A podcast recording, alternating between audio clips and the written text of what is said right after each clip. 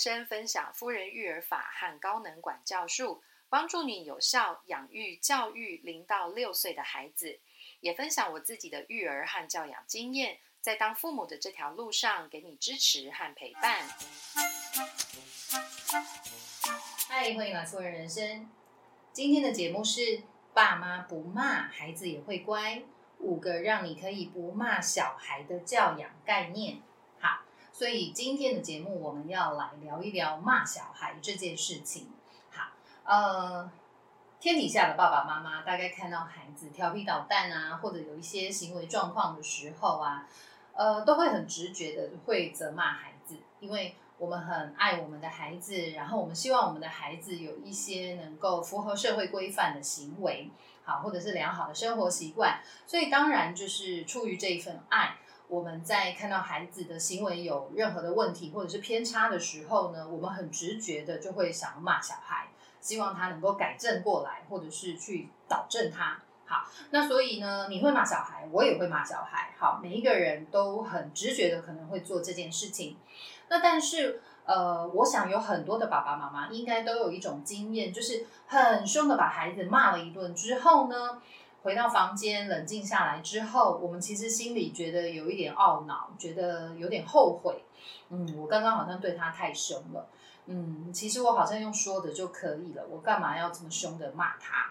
好，都会有一点担心自己这么强烈的情绪啊，然后会不会让孩子的心理有什么创伤啊？或者是说对亲子关系会不会造成什么样的冲击或者是破坏？确实是哈，这个顾虑，我觉得是每一个父母亲都有可能会去思考到的事情。那确实呢，呃，责骂孩子这种很强烈的负面情绪呢，真的是很有可能会让亲子关系呃产生一些伤痕，或者是撕裂亲子关系的这种可能性，确实是有的。那所以呢，我们身为爸爸妈妈的，我们在日常生活当中可以做的，就是能不能够找出一些理由来说服我们自己。在孩子有一些行为状况的时候，不要开口就骂他们。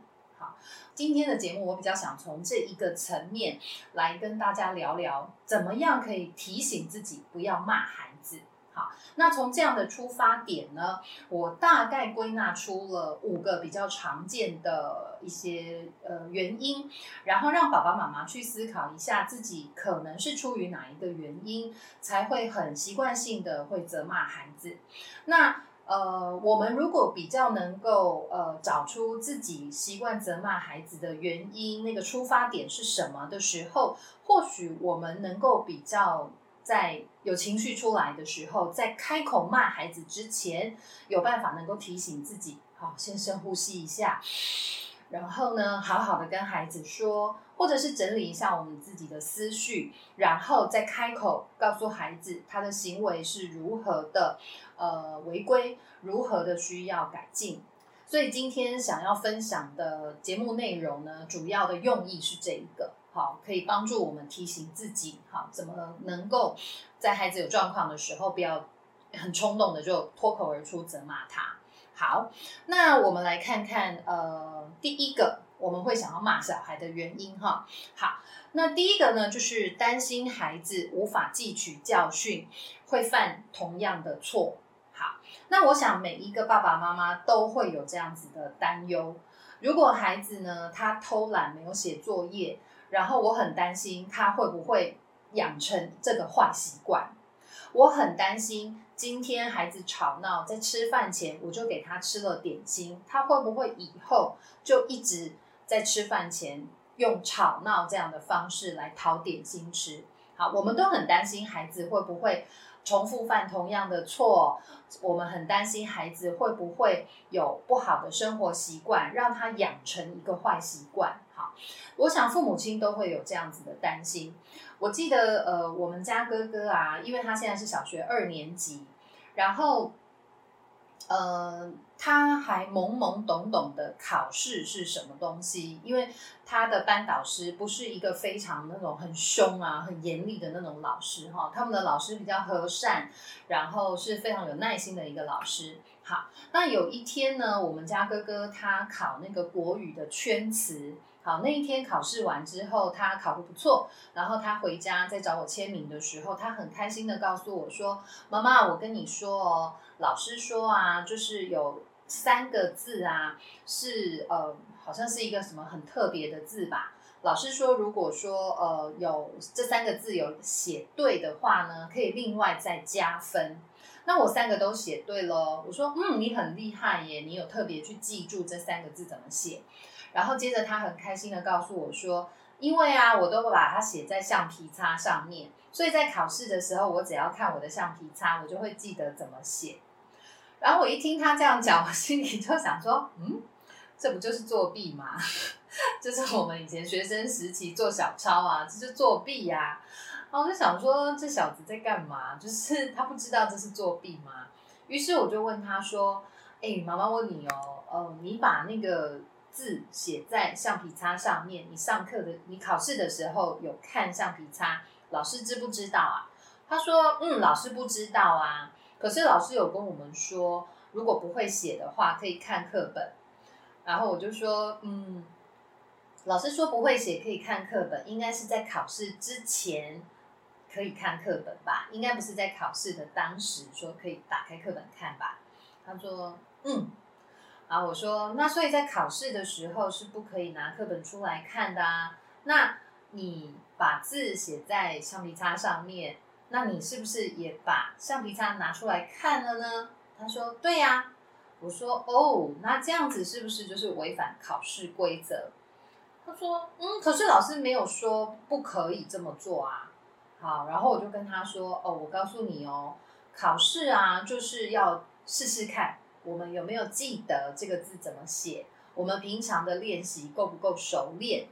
那所以呢，如果考试的时候你把字写在橡皮擦上面，然后你就在考试的时候忘记怎么写，你就拿橡皮擦出来看，那你就没办法知道你自己对这个字到底够不够熟练啦，那考试就没有用啦。”而且啊，妈妈告诉你哦，其实这么做啊，就是作弊。你常常玩游戏的时候，跟同学不是吵来吵去，都说你作弊，你作弊。那其实真正的作弊就是这件事情哦。哇，他瞪大了眼睛看着我，他人生第一次听到就是考试作弊这件事情。然后他其实知道这是很严重的事情，因为每一次玩游戏，只要有同学说。谁谁谁作弊哦，大家都会非常的生气，好，所以他知道作弊是一件糟糕的事情。好，于是呢，我就最后告诉哥哥说，你要记得橡皮擦上面绝对不能写这些字。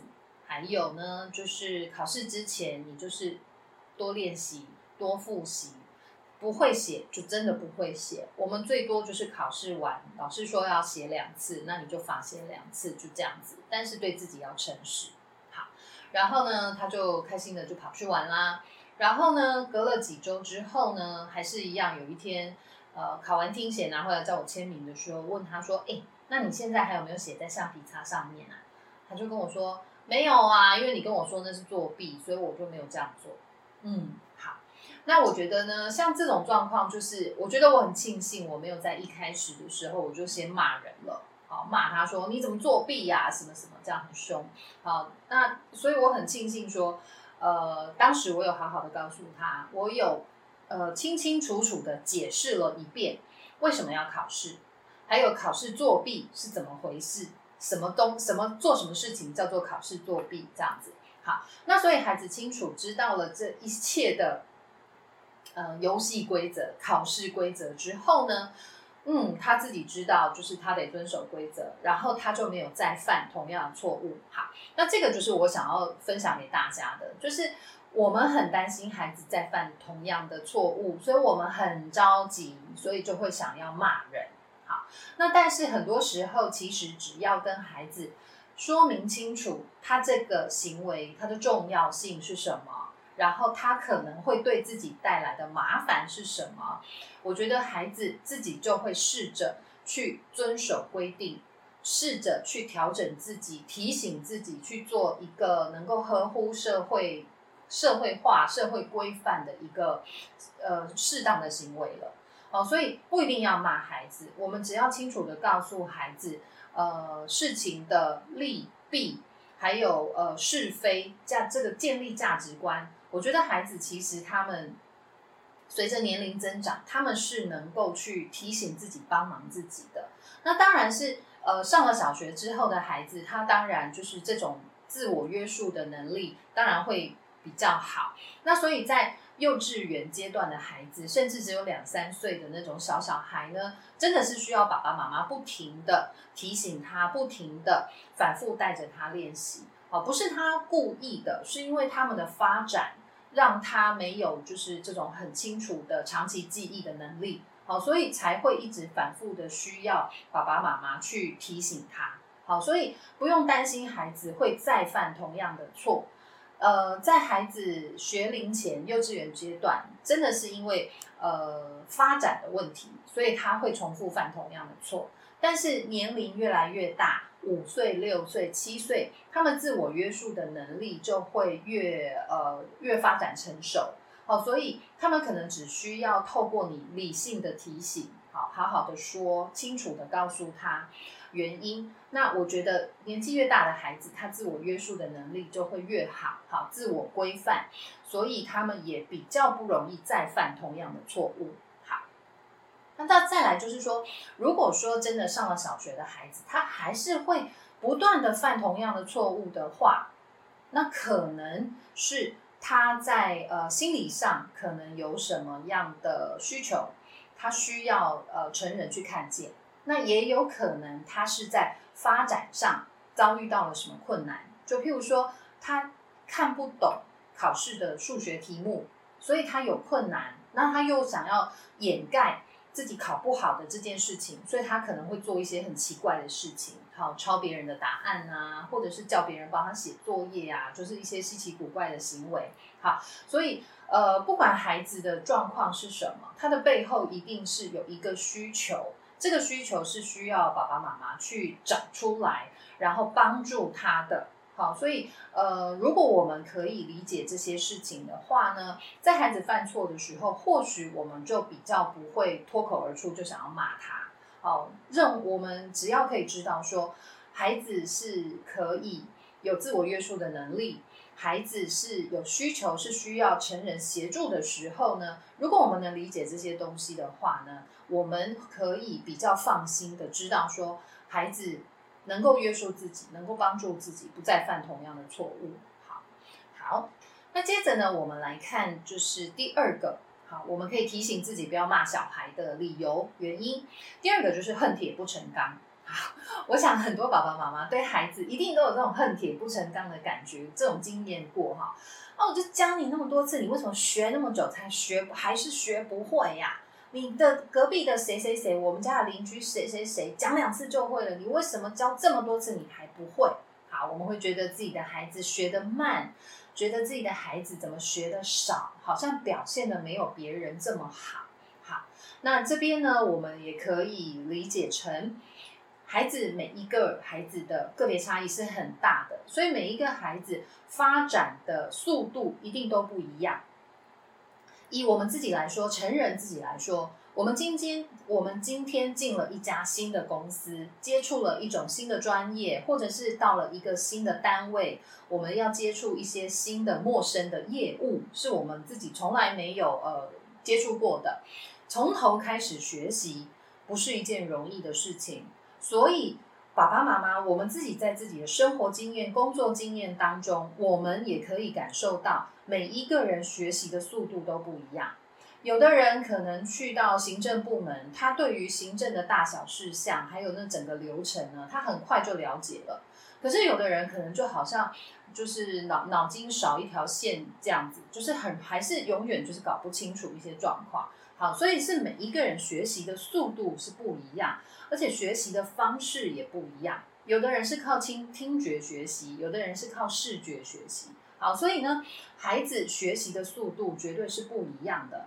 所以别人家的孩子呢，如果学得很快，我们家的孩子学得慢，嗯，没有关系，因为我们是不一样的两个个体，不一样的两个人，所以学习的速度绝对会不一样。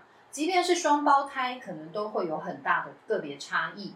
所以呢，让孩子用他自己舒服的速度，让他自己长大，让他学习，这样就可以了。如果我们要去跟旁人比较的话呢，会弄得孩子很辛苦，爸爸妈妈自己也很辛苦，因为人比人气死人嘛，因为永远都比不完啊。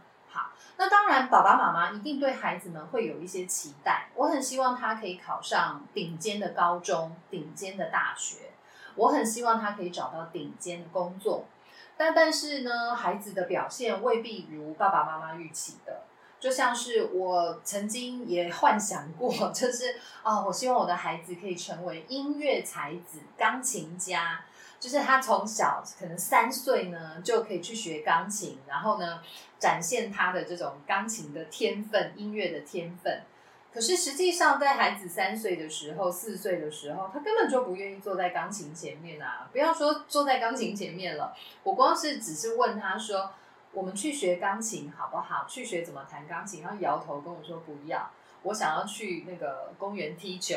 ”然后我想啊，他可以，他说他想踢球，哎，那我就问他说。嗯，那妈妈带你去那个上足球课好不好？然后妈妈自己我又在幻想哈，脑补，觉得说啊，他如果成为一位足球选手的话，哇，代表国家成为国家队出国比赛，好像也很厉害耶。结果孩子跟我说，我也不想去上足球课，我只想就是在公园踢球，爸爸妈妈陪我踢就好了。然后妈妈我自己的小剧场就破灭了。所以到最后呢，孩子他就是。嗯，没有去上任何的才艺课，然后就是开心的，就是周末啊，去公园踢球啊，然后去广场跑跑啊，对他来说就很开心了。好，那所以孩子，我们对孩子的期待跟孩子自己想要的人生跟发展呢，永远很难很难，就是同一个方向，或者是很难一致。好，这就是人生。但是呢，我觉得爸爸妈妈，我们可以想清楚一件事情，就是。我们是希望孩子成为我们期望的那个样子，还是我们期望孩子成为一个快乐的人？好，那如果当我们的答案是我希望我的孩子成为一个快乐的人，那么我们就让他做他自己啊。如果他不想要成为一个钢琴家，他不想要成为一位足球选手，他想要成为一位画家，而且可以自由自在的画画，那我就让他去画，做他自己想做的事情。用他自己的速度长大，我觉得这个应该是爸爸妈妈们最期望的一件事情。看着你的孩子是快乐的，看着你的孩子是真正在过着他想过的人生，我想这个是每一位爸爸妈妈衷心期待的事情吧。好，那所以呢，恨铁不成钢这件事情呢，我们可以呃把它思考成。孩子不是不成钢，只是没有成为爸爸妈妈期待的那一种钢而已。好，我们期待孩子成为钢琴家、足球选手，但是孩子可能只是成为了一位很优秀的画家。好，所以，呃，恨铁不成钢这个念头，我觉得在我们想要骂孩子的时候，如果有浮现的话呢，那我们就把它放下吧。好，让孩子用自己的速度长大，然后能够做。他想做的事情，然后我们支持他，陪伴他。我觉得，呃，心可能会比较宽一点。那我们可能就比较不会这么急着想要骂孩子了。好，那接着我想分享的第三个，我们可以提醒自己不要骂孩子的理由呢，是自己也很急、很慌，然后不知道怎么处理这个烂摊子。好，我想有的时候在呃孩子捅出的篓子出的状况当中呢，其中有一种可能是。呃，我们去了商店，或者是去了什么餐厅之类的公共场所，结果孩子可能摔破了店家的某一个商品，或者是孩子弄坏了某一个店家的设备，然后我们自己也很慌啊！天哪，这一个要两百块，难不成我要赔钱吗？天哪，这个设备弄弄坏了，我该不会要赔店家几万块吧？好，我们可能自己都很着急、很慌乱，怎么办？我没有那么多钱赔呀。真的要赔这一笔钱的话，我哪来的钱呐？哦，脑袋里面有很多的小剧场，然后很多不好的这种画面啊，就开始不断的出现，不断的闪过。那这么多情绪，这么多呃焦虑、紧张、担心啊，一出来马上脱口而出就是骂孩子，都是你害的。你看看你做了什么好事，然后就开始把他骂一顿，这样子。好，那这个也是我们会骂孩子的原因。好。那这种时候到底怎么处理这个状况呢？通常我的建议就是慢下来，先让自己深呼吸一下，然后把整件事情处理的这个速度慢下来，因为没有什么事情就是呃，除非是真的孩子受伤，或者是呃他有什么病痛非常严重严重，我们的紧急打电话叫救护车来。好，如果不是这个排除这样的状况的话呢，其实，在教养。这件事情上，或者是跟其他的呃商家啊，或者是这种公共场所的负责人啊，在讨论事情的时候，在沟通的时候，其实我们是可以把整个节奏给慢下来的。那慢下来的好处呢，是可以让我们自己的情绪先回稳一下，让大脑里面哈不是充满着这么多的负面情绪。好，因为大脑里面如果装满了这种。焦虑啊，紧张啊，然后那个压力值会升得非常高。那当大脑里面的这个压力值升得很高的时候，是没有办法做很清楚的思考，就是没有办法做理性思考的意思。好，所以我们必须把这整个事情处理的节奏慢下来，呃，让自己深呼吸一下。那大脑里面的这个含氧量哈多一点的时候呢，比较能够清楚的来思考，思绪会比较清楚。那这个时候，我们可能就会比较清楚的知道，我要先处理什么，先请孩子站到旁边，然后跟店家或者是这个单位的负责人先沟通好。不好意思，对不起，我们家的孩子没有注意到，把什么东西破坏到了，损坏到了。先把大人这边的事情先处理好，然后回头我们再来请孩子面对自己的错误。他得跟店家道歉，他得跟负责人道歉。如果他不敢道歉的话呢，我们陪着他道歉。然后呢，完成之后，我们了解一下这个事情，我们怎么可可以怎么弥补，可以怎么补救。然后最后最后最后，我们才了解孩子发生什么事了，然后引导他未来可以怎么帮忙自己，怎么可以怎么改进这样子的状况，不要再发生。好，改进自己，让这样的状事情不要再发生。好，所以慢下来，我们可以比较知道事情怎么处理。那当我们自己没有那么慌乱的时候，也就比较不会那么急着想要骂孩子了啦。好，就算真的他很值得骂，那我觉得等我们的情绪稍微缓和之后再骂孩子，那个骂会比较有重点，就是比较让孩子清楚知道。他犯的错是什么，而且有多严重？好，然后那个骂呢，也比较不会有过多的伤害孩子的字眼，过多情绪性的字眼。好，那个时候的骂，绝对是能够在我们自己控制范围的那个情绪。当中那个责骂，好，所以呃，如果说真的我们在面对孩子捅的篓子，他出的状况是真的让我们很着急啊，很慌乱，不知道怎么收这个烂摊子的时候，深呼吸，让自己慢下来，啊，慢下来绝对是能够把事情处理的比较妥善的一个比较好的方法，好，所以用这个方法来提醒自己，我们也可以呃，不会在第一时间脱口而出就责骂孩子，好，所以慢下来。好，那第四个呢？我们可以帮助自己不要责骂孩子的理由原因呢，有一个呃是觉得孩子表现不好，然后让自己很丢脸。好，呃，确实哈，有一些爸爸妈妈他们会很在乎孩子在外面哈家家以外的环境的表现，呃，譬如说孩子的反应不够迅速啊，表现不够聪明啊，或者是说呃跑得比别人慢等等之类的，那我们就会觉得。你怎么那么慢？你怎么那么笨呢？就是觉得好像很丢脸。好，就是别人会嫌弃我的小孩，觉得我的小孩很笨。好，那其实这个问题呢，其实不出在孩子身上，问题是出在大人自己身上。怎么说呢？大人非常的在乎别人怎么看我，所以包括孩子，别人怎么看我的孩子，所以我就会觉得。呃，如果别人否定我的孩子，别人觉得我的孩子不好，就等于是我不好。那其实对大人来说，这是一个需要处理的议题，因为对大人自己本身来说是不够自我认同的，没有办法认同自己，也就是没有自信的意思。别人在旁边指手画脚的，然后一直看我这边，他们是不是觉得我长得很丑，或者是我穿着有什么问题？或者是我的外表让他们觉得很很嫌弃等等之类的，会有这样子的自我怀疑存在。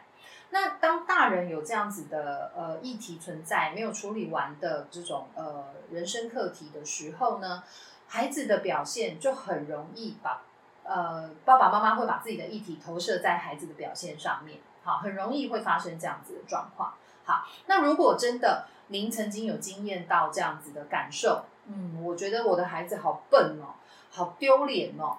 好，那这个时候我们可能得回头来处理一下。呃，了解一下自己是不是有这样自我认同的问题，自己是不是呃对自己没有自信，自己是不是很在意别人怎么看待你？如果别人觉得我很糟糕，好像我就很丢脸呢。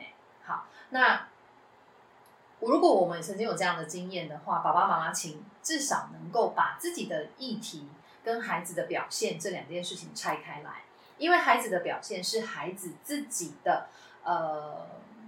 生命的议题，我们觉得很丢脸，是我们自己的生命议题，就是我自己的人生功课的意思。那我不需要把我自己的人生功课放在孩子的身上。今天孩子跑得慢，或者是说他表现没有别人那么敏锐，孩子未必会觉得挫折，他未必会觉得丢脸。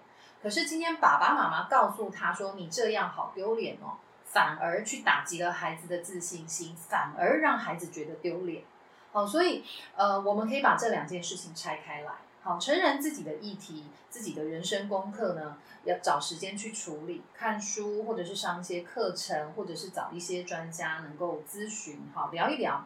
那孩子呢，自己的呃表现的问题，他跑得比别人慢，反应比别人慢。这个可能是跟他的年龄有关，可能是跟他的发展有关，也可能跟他的经验是有关系的。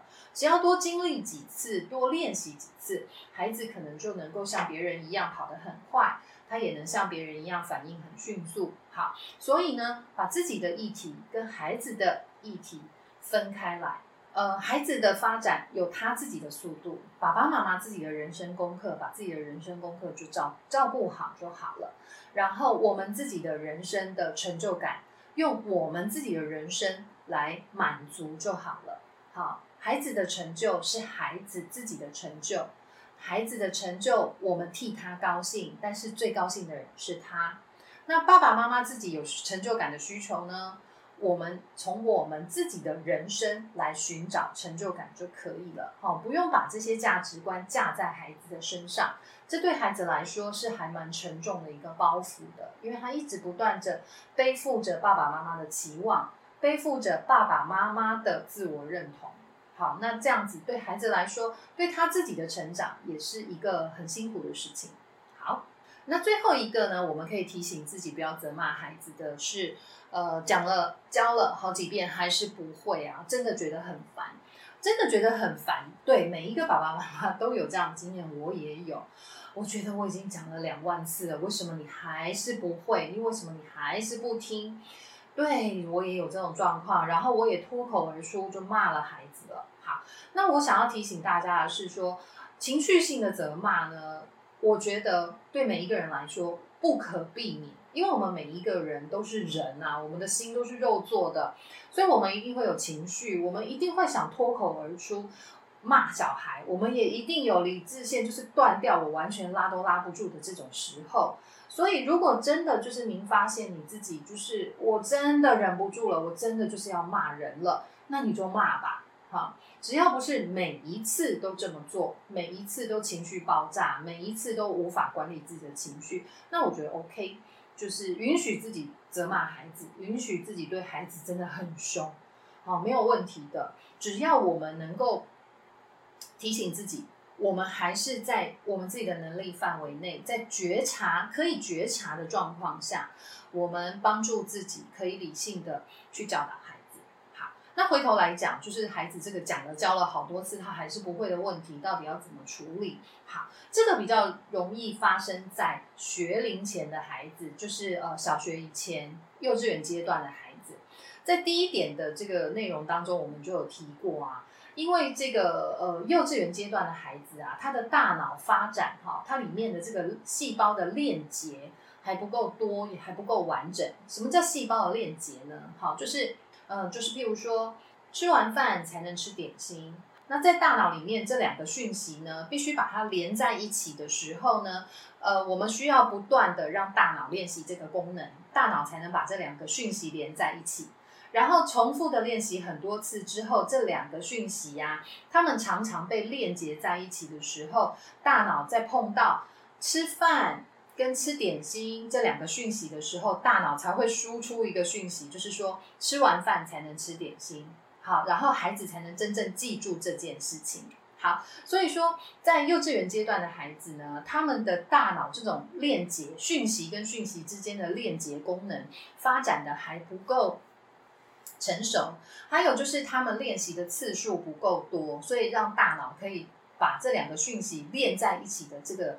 呃，能力还不够，所以他们才会反复的一直发生同样的错误。就是你讲了很多次，教了很多次，可是他就是还是记不住，好是这样的状况啦，哈。所以通常学龄前的小朋友呢，比较容易出现这种就是讲很多次啊，你怎么就记不住的状况。好，那所以在面对这个阶段的孩子的时候，真的我们就是只能花长时间，然后反复的带他练习同一件事情。好，只要他吵闹，我要吃点心，我要吃点心，我们就是告诉他，吃完饭才能吃点心，吃完饭才能吃点心，每一次都是这么操作，然后他才能够去记住这两个讯息之间的这个链接，吃完饭才能吃点心。那孩子渐渐的，他能记住这件事情之后，他就不会吵着说我要吃点心，我要吃点心。好，他就会很清楚的可以跟你说，妈妈。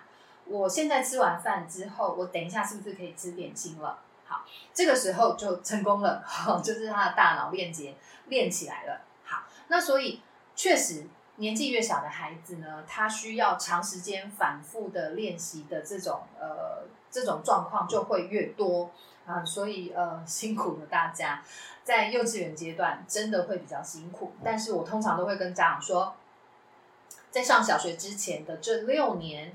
我们耐心的花时间、花体力、花心思，带着小朋友重复的去练习这些事情，是非常值得的。因为当他在上小学之前的这一段时间，能够把大脑当中的这些链接啊都练好了的话，他的生活的基本的习惯啊，或者是遵守规定啊，这些能力都建就能够建立好。